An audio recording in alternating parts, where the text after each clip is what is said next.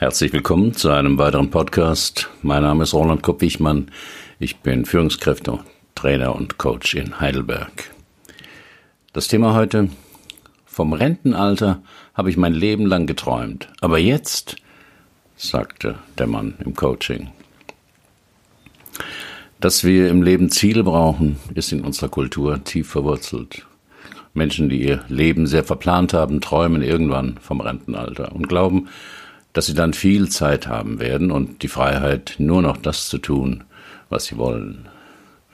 Dass das auch eine Illusion sein kann und was das mit der Gans in einer Flasche zu tun hat, zeigt mein neuer Fallbericht. Ein Termin finden? Kein Problem. Ich habe immer Zeit, antwortete mir der Mann auf meine E-Mail. Das ist ja genau das Problem, das ich mit ihm besprechen möchte. Ich habe zu viel Zeit, bin ja jetzt im Rentenalter Früher in meiner Managementposition galt das Gegenteil. Da hatte ich nie Zeit. Deswegen habe ich immer wieder davon geträumt, in Rente zu gehen, Zeit zu haben, all die Bücher zu lesen, die ich gekauft oder geschenkt bekam. Und jetzt habe ich die Zeit, aber die Ruhe zum Lesen finde ich nicht. Vier Wochen später saß mir im Online-Coaching Hermann F. gegenüber, 68 Jahre alt, Ex-Produktionsleiter in einem Maschinenbauunternehmen. Auch auf dem Monitor konnte ich sein zerfurchtes Gesicht sehen, in dem ich zu erkennen glaubte, wie anstrengend bisher sein Leben verlaufen war. Erlebt man im Rentenalter die grenzenlose Freiheit? Den Traum hegen viele. Diese Fantasie erinnert mich immer an die Geschichte, wo ein katholischer Pfarrer, ein reformierter Pastor und ein Rabbi sich darüber unterhalten, wann denn nun das menschliche Leben beginnt. Das Leben als Mensch beginnt natürlich mit der Verschmelzung von Eizelle und Samenzelle. Und keine Sekunde später war die Ansicht des Pfarrers. Der Pastor machte Einwände, so einfach sah das nun mal nicht, da fällt ihm der Rabbi ins Wort. Es ist doch ganz klar, das Mensch das Leben als Mensch fängt dann an, wenn die Kinder aus dem Haus sind und der Hund tot ist. Dann beginnt das Leben. Im Alter nicht mehr arbeiten zu müssen, ist der Wunsch von vielen Menschen, wie eine repräsentative GfK-Umfrage zeigt.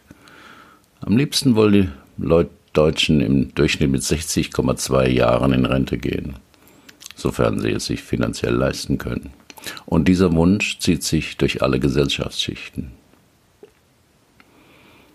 Mein Leben war jahrzehntelang durch den Terminkalender bestimmt. Als technischer Produktionsleiter war ich mehrere Jahre in verschiedenen asiatischen Ländern stationiert.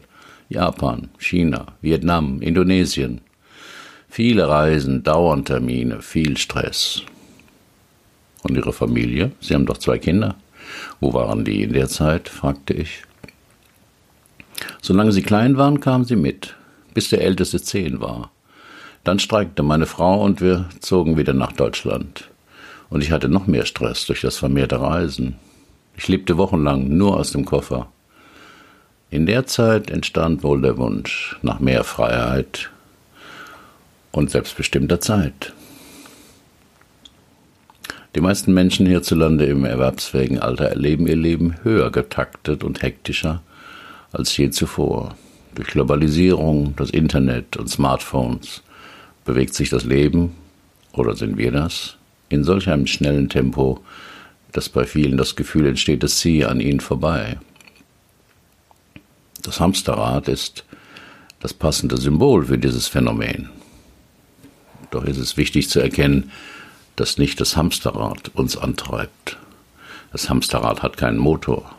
Diejenigen, die im Hamsterrad sind, treiben es voran. Und das Hamsterrad ist zu beiden Seiten offen. Was führt Sie eigentlich zu mir? fragte ich Hermann F. nach seinem Anliegen. Seit ich in Rente bin, habe ich keine Ziele mehr. Und das macht mich ganz orientierungslos. Mein Leben bestand immer aus Zielen und dem Wunsch, sie zu erreichen, möglichst sogar zu übertreffen, antwortete er.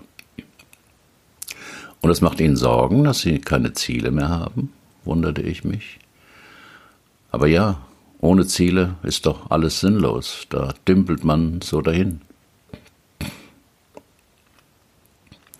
warum Ziele in die Irre führen können und gute Gewohnheiten oft besser sind. Um etwas in der Zukunft zu erreichen, braucht man ein Ziel, so steht das in jedem Ratgeber. Am besten ist die Zielsetzung noch nach der SMART-Formel formuliert. Egal, ob man 10 Kilo abnehmen will, für den ersten Halbmarathon trainiert, sein Arbeitszimmer endlich aufräumt oder mit 35 Abteilungsleitereien sein will. Ein Ziel muss man sich setzen, sonst klappt es nicht. Stimmt das denn wirklich? Ich halte nicht so viel von Zielen. Ich bin mehr für gute Gewohnheiten. Warum? Ganz einfach. Ziele kann man verfehlen, gute Gewohnheiten nicht. Zehn Kilogramm abnehmen ist ein Ziel. Jeden Tag drei Portionen Gemüse oder Obst zu essen, ist ein Verhalten, das zur Gewohnheit wird. Am Wochenende zwölf Stunden lang aufräumen, ist ein Ziel. Jede Sache sofort an ihren Platz legen, ist eine gute Gewohnheit. Vor ein paar Jahren startete ich mal auf Facebook ein 30-Tage-Projekt. Die Teilnehmer hatten nicht primär ein Ziel, aber sie wollten mit einer guten Gewohnheit anfangen. Jeden Tag eine halbe Stunde aufräumen. Jeden Tag ein Kapitel für ein Buch schreiben. Jeden Tag einen Sit-up mehr machen. Vorm, vorm Schlafengehen das Geschirr abspülen. Damit erreicht man natürlich auch Ziele, aber wann das erreicht ist, steht nicht fest. Und deswegen hört man nach 30 Tagen meist auch nicht auf, weil es zu einer guten Gewohnheit geworden ist, weil man den Widerstand dagegen verloren hat. Ziele kann man verfehlen. Nur fünf Kilo statt zehn abnehmen, doch nicht zur Abteilungsleiterin befördert zu werden.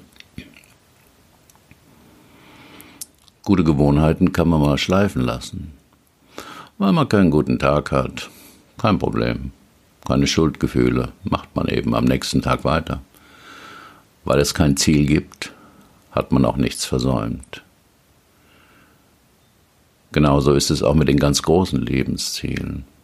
Es sich gut gehen lassen, frei und selbstbestimmt leben, ein Werk für die Nachwelt hinterlassen, mehr Zeit für die Familie, sich selbst oder das Enkelkind und darauf warten, dass man endlich mal Zeit dafür hat. Das Leben ist immer jetzt, das Ziel immer in der Zukunft. Für eine gute Gewohnheit findet man immer Platz in der Gegenwart. Das ist das Praktische daran und das Tröstliche. Kein Warten auf den Erfolg oder heute anfangen. Jetzt. Und dann jeden Tag danach, der einem geschenkt wird. Im Rentenalter realisieren viele den Preis, den ihr bisheriges Leben verlangt hat.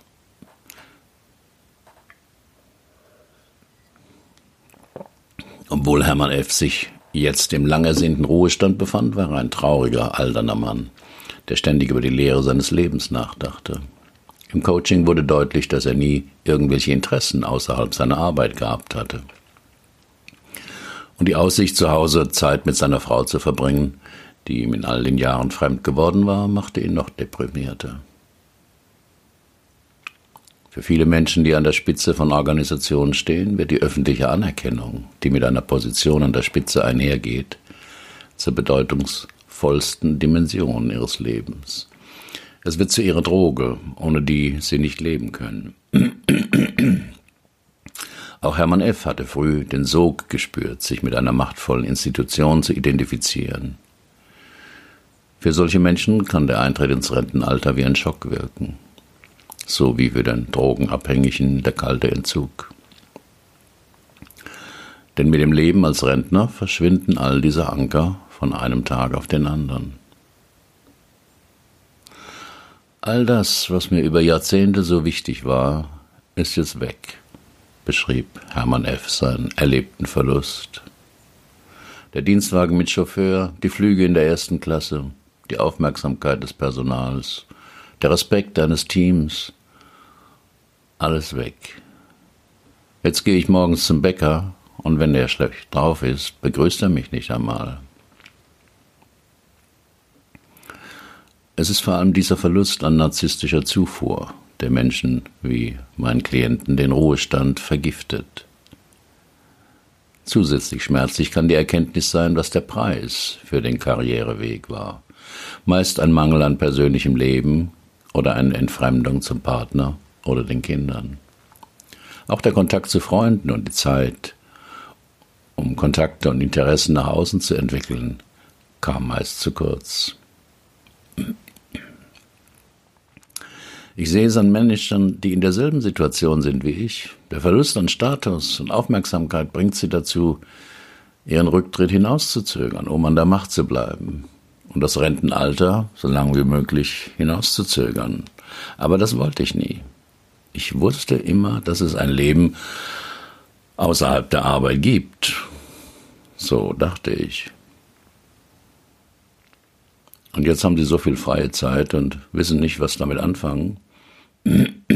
genau. Immer mal wieder sitze ich da und überlege, was soll ich machen? Eine Weltreise, den Kilimanjaro besteigen oder endlich den Jakobsweg gehen? Nochmal studieren? Archäologie würde mich reizen. Aber wozu? Den Motorradführerschein machen, habe ich überlegt. Oder Fallschirmspringen? Aber all das reizt mich nicht wirklich. Den inneren Konflikt erlebbar machen. Eine Situation, wie sie Hermann F. erlebt, ist nicht einfach zu lösen. Weder für ihn selbst noch für wohlmeinende Partner oder Freunde noch für einen Coach. Denn die meisten Menschen machen in einer solchen Situation hilfreich gemeinte Vorschläge. Warum probierst du nicht? Du könntest ja auch. Wir brauchen bei uns im Verein noch jemanden, der. Hör doch auf zu grübeln. Genieß doch einfach dein Leben. Natürlich sind solche Tipps ergebnislos, denn solche Gedanken hatte der Klient auch schon zuhauf und hat sie mit guten Argumenten widerlegt. Vor- und Ratschläge sind hier unpassend, weil das eigentliche Problem tiefer sitzt und der Klient es selbst noch nicht erkannt hat. Deshalb habe ich eine Methode entwickelt, mit der Coaches erleben können, um welches Thema, das meist ein Lebensthema ist, es sich handelt. Dazu ist es wichtig, die Aufmerksamkeit des Coaches vom Verstand wegzulenken. Denn der Autopilot, das System, das wir im Alltag zu 90 Prozent nutzen, ist ungeeignet, um tiefere Schichten der Persönlichkeit zu erreichen. Dafür braucht es Achtsamkeit. Deshalb bat ich Hermann F., es sich bequem in seinem Stuhl zu machen, die Augen zu schließen und einen Satz laut nachzusprechen und dabei genau auf seine inneren Reaktionen wie Körperempfindungen, Gefühle und Gedanken zu achten. Ich bat ihn, den Satz zu sagen, ich muss nichts mehr beweisen. Seine Reaktion war sofort da. Das stimmt nicht, stieß der Klient erregt hervor. Das hat noch nie gestimmt. mein ganzes Leben lang musste ich etwas beweisen. Das war immer mein Antrieb. Wie meinen Sie das, wollte ich wissen. Ich habe einen drei Jahre älteren Bruder, für den war ich nur der Kleine, und er ärgerte mich oft, indem er behauptete, dass ich Angst hätte, irgendwas ihm nachzumachen. Einmal waren wir im Schwimmbad und er übte Sprünge vom Drei-Meter-Brett. Natürlich fing er wieder davon an, dass ich das nicht könnte, weil ich mich nicht traute. Und da wollten sie es ihm beweisen, vermutete ich. Ja, genau. Ich stieg die Treppe hoch zu dem Brett und als ich oben war, erschrak ich, wie hoch das war. Und darunter springen ins Wasser. Ich hatte solche Angst, dass ich mir in die Hosen machte. Zum Glück sah man das an meinen nassen Beinen nicht. Unten stand mein Bruder mit seinen Kumpels und schaute hoch. Jetzt wieder vom Turm runtersteigen und eingestehen, dass ich Angst hatte, das konnte ich nicht. Und ich sprang. Das war wohl ihre wichtigste Lebensstrategie, sagte ich.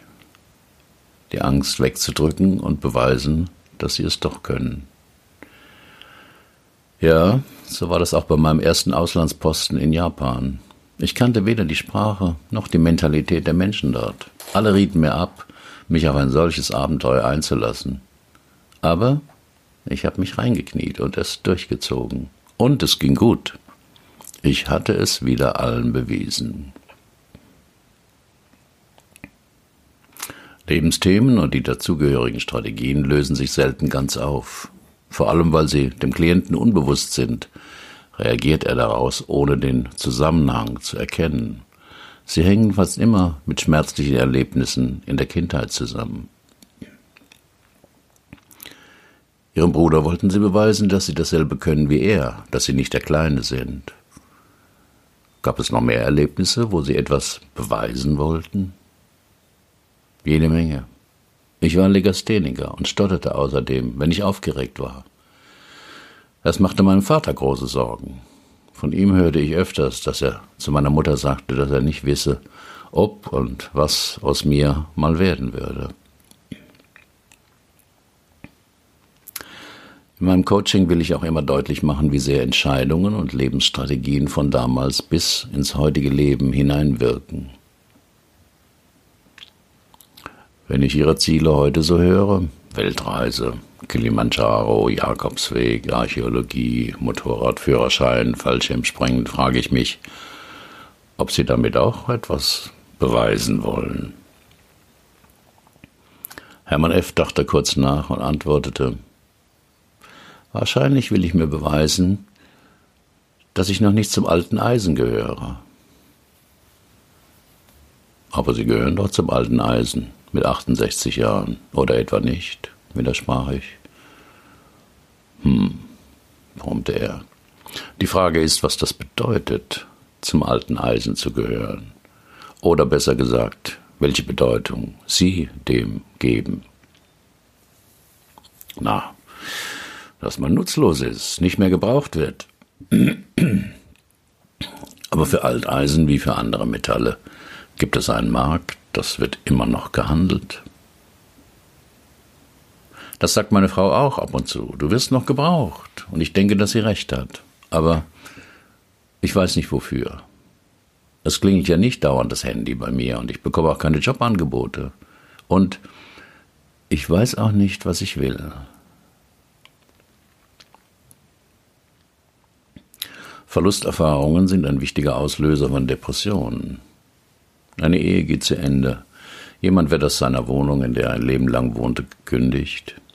Der Verlust des Arbeitsplatzes, all das kann mutlos machen und ein Gefühl der Sinnlosigkeit hervorrufen. Nach Zahlen des Bundesverbands der Betriebskrankenkassen leidet tatsächlich keine Bevölkerungsgruppe häufiger unter Depressionen als die Rentner. Mehr als 16 Prozent macht die Krankheit zu schaffen. Unter den berufstätigen Versicherten dagegen waren es nicht einmal 9 Prozent, also fast die Hälfte. Aber wenn es nichts mehr zu beweisen gibt für mich, was soll ich dann tun? fragte mich etwas verzweifelt der Klient. Wenn ich morgens aufwache, muss ich doch was tun, muss ich doch wissen, was ich als nächstes tun will. Und wenn nicht? fragte ich neugierig. Ein Leben ohne Ziele.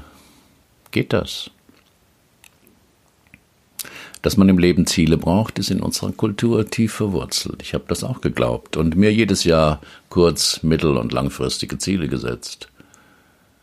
Doch die meisten Ziele, die wir haben, sind entweder nicht unsere eigenen, schränken uns ein, sind unerreichbar oder mit Versprechen verbunden, die sie niemals eingelöst werden. Das Ziel, gesund die Rente zu erreichen, war so ein Ziel für Hermann F. gewesen. Aber es geht auch ohne Ziele. Denn Ziele begrenzen auch unsere Möglichkeiten und Erfahrungen. Wenn Sie am Wochenende wandern gehen wollen und sich dafür ein Ziel setzen, kommen Sie vermutlich auch dort an. Aber was würde passieren, wenn Sie ohne Ziel einfach drauf loswandern? Und nach einer Viertelstunde an einer Kreuzung abbiegen. Und nach einer halben Stunde noch einmal. Also, Sie ändern willkürlich die Richtung. Nach 20 Minuten oder einer Stunde werden Sie mit Sicherheit irgendwo sein. Sie haben bloß nicht gewusst, wo Sie landen würden. Der Vorteil dieser Herangehensweise ist, wenn Sie sich innerlich öffnen, werden Sie an Orte kommen, die Sie sich bis jetzt nicht einmal vorstellen konnten. Wenn Sie öfter ohne Ziele leben, werden Sie Neuland betreten. Sie werden auch einige unerwartete Dinge lernen. Nicht immer wird es Ihnen gefallen, wo Sie landen. Aber es ist ungemein befreiend. Wie kommt die Gans aus der Flasche? Es gibt Coachings, die sehr überraschend enden. Das Coaching mit Hermann F. war so eins. Er wusste, dass er mit seiner bisherigen Denkweise nicht weiterkam, wusste aber auch keine neue. Und ich auch nicht. Ich spürte nur, dass es einen transformatorischen Sprung brauchte in seinem Leben. Das geht am besten mit einer Metapher oder einer Geschichte. Deshalb erzählte ich Hermann F. eine Geschichte, die ich das erste Mal von Osho, vom als Bhagwan, einem spirituellen Lehrer, Lehrer, der mal einige Jahre wichtig für mich war, gehört hatte. Ein Schüler bat einmal den Zen-Meister, ihm das alte Koan von der Gans in der Flasche zu erklären. Das tat dieser. Eine kleine Gans wird in eine Flasche gesteckt und darin gefüttert und gemästet. Die Gans wird immer größer und größer und füllt bald die ganze Flasche aus. Jetzt ist sie zu groß. Sie passt nicht mehr durch den Flaschenhals. Der Flaschenhals ist zu eng. Wie kannst du die Gans aus der Flasche rausholen, ohne die Flasche kaputt zu machen und ohne die Gans zu töten? Die Frage ist unlösbar. So scheint es. Hermann F. hatte ein Leben lang gelebt, indem er sich Ziele setzte und diese zu erreichen wollte. Der Vorschlag, dass man auch ohne Ziele leben könne, hilft nicht, weil er glaubt, Ziele haben zu müssen. Dieses automatische Reagieren ist die Gans. Und die Flasche sind unsere zementierten Überzeugungen und Glaubenssysteme, die jeder von uns hat, die wir irgendwann im Laufe unseres Lebens entwickelt haben und die wir nicht angepasst haben. Jetzt kommt die Auflösung, sagte ich zu meinem Klienten. Die Frage war, wie kann man die Gans aus der Flasche rausholen, ohne die Flasche kaputt zu machen und ohne die Gans zu töten. In der Zen-Geschichte wird das Rätsel so aufgelöst. Tag aus, Tag ein meditiert der Schüler angestrengt. Aber so sehr er die eine oder andere Möglichkeit abwägt, er findet keinen Weg. Das Rätsel ist auf normalem Weg nicht zu lösen. Er ist müde und völlig erschöpft. Da kommt ihm plötzlich die Offenbarung. Plötzlich versteht er, dass es dem Meister gar nicht um die Flasche oder die Gans gehen kann. Er muss etwas anderes meinen. Die Flasche ist der Verstand und du bist die Gans. Und wenn du dich nur mit dem Verstand identifizierst, fängst du an zu glauben, dass du drin steckst so wie die Gans in der Flasche. Er rennt zum Meister, um zu sagen, dass die Gans raus ist, und der Meister sagt, Du hast es begriffen. Jetzt lass sie draußen. Sie war nie drin. Wie bitte? fragte Hermann F. sichtlich verwirrt. Das soll die Auflösung sein? Ja, Genau, antwortete ich, die Flasche sind unsere gesellschaftlichen Konditionierungen, unsere übernommenen und ungeprüften Überzeugungen und Werte, sind unsere unreflektierten Vorstellungen von richtig und falsch, was wir tun dürfen und was nicht. Also ihre Vorstellung, dass sie zum alten Eisen gehören, wenn sie nicht noch etwas Großes hinkriegen, oder dass sie jetzt als Rentner unbedingt noch ein paar Ziele brauchen, Was ich machte, war riskant. Ich spürte, dass der Klient schwankte zwischen der Enttäuschung, keinen gangbaren Lösungsweg aufgezeigt bekommen zu haben, und der Verwirrung, was ich ihm eigentlich sagen wollte. Aber ich hoffte, dass uns das Unbewusste des Klienten helfen würde. Denn das Unbewusste arbeitet mit Bildern, Assoziationen, logischen Sprüngen, was man ja an seinen Träumen beobachten kann. Ich hoffte auf eine Mini-Erleuchtung bei Hermann F., ein Erkenntnissprung. Ein spontanes Erfassen, dass das, was er lange für die Wahrheit gehalten hatte, seine Landkarte war und nicht die Landschaft. Dass er emotional begriff, dass Probleme nicht wirklich existieren, sondern wir diese erschaffen, durch unsere Erwartungen und Wünsche. Die Natur kennt ja auch keine Probleme. Und dass er wirklich nichts mehr beweisen musste und auch keine Ziele brauchte, um gut durch den Tag zu kommen. Die zwei Coachingstunden waren um und ich fragte den Klienten, wie es ihm gehe und wie er sich fühle. Ziemlich verwirrt, aber gut, irgendwie gelassen. Ich werde über die Geschichte mit der Gans nachdenken. Besser nicht nachdenken, antwortete ich. Drei Monate später schrieb mir Hermann F. eine Mail. Er sei in den ersten Tagen ziemlich verärgert über mich gewesen. So viel Geld für keinen konkreten Tipp und eine alberne Geschichte über eine Gans. Im Internet habe er noch etwas zu der Gans-Geschichte gelesen. Aus buddhistischer Sicht symbolisiere die Gans das Bewusstsein, den freien Geist, die eigentliche Realität, wäre die Flasche den Geist, den Mind repräsentiert. Will man die Freiheit des Bewusstseins erfahren, müsse man sich immer wieder davon abhalten, rationale Fragen zu stellen und logische Lösungen zu generieren. Das übe er jetzt, indem er meistens bewusst keine Pläne mache für den Tag, sondern einfach nur da sitze, bis ihm eine Idee kommt, was er jetzt tun will. Am Anfang sei er sich dabei oft komisch vorgekommen, und seine Frau habe sich auch schon Sorgen gemacht. Aber es ginge ihm sehr gut damit. Er habe auch bei Osho, den ich erwähnt habe, nachgeschlagen und habe einen Spruch von ihm gefunden, den er für sich abgewandelt habe.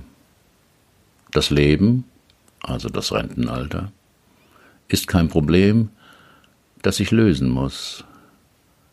Es ist ein Geheimnis, das ich leben darf. Ich schrieb zurück, ganz meine Meinung. Dieser Fallbericht stammt aus meinem neuen Angebot Senior Coaching.